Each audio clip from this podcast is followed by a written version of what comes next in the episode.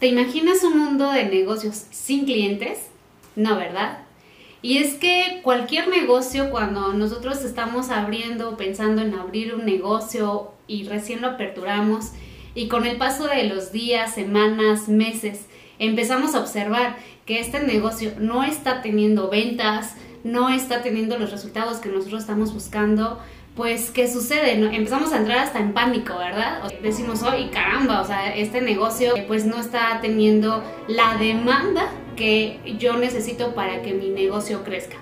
Y es que cualquier dueño de negocio, cualquier empresario, cualquier emprendedor, el objetivo principal que busca en un negocio es ventas.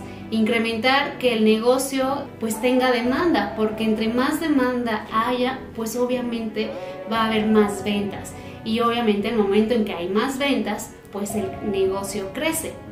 Y pues en el mundo de los negocios sabemos que hay infinidad de tipos de industrias. Y hablando en este sentido de la industria criminal.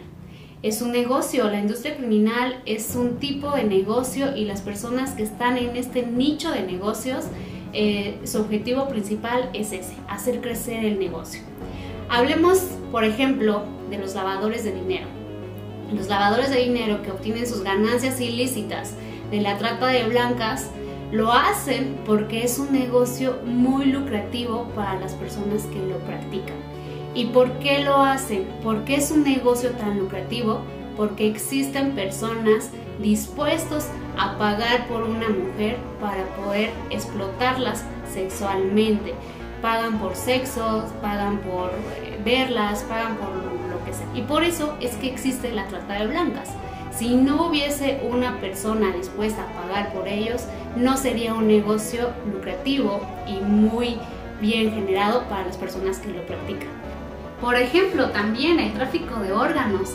Este es otro negocio muy lucrativo para las personas que lo practican porque existen personas dispuestas a pagar por un órgano en el mercado negro.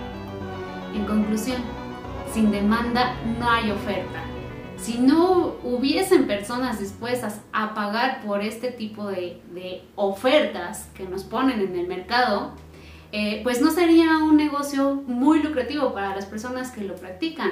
Este tipo de negocios se irían a la quiebra, o sea, este tipo de negocios que, que dañan completamente la paz mundial, que dañan a la sociedad, que dañan tantas, a tantas personas, a tantas familias, no existieran y serían a la quiebra si no hubiese oferta, de verdad.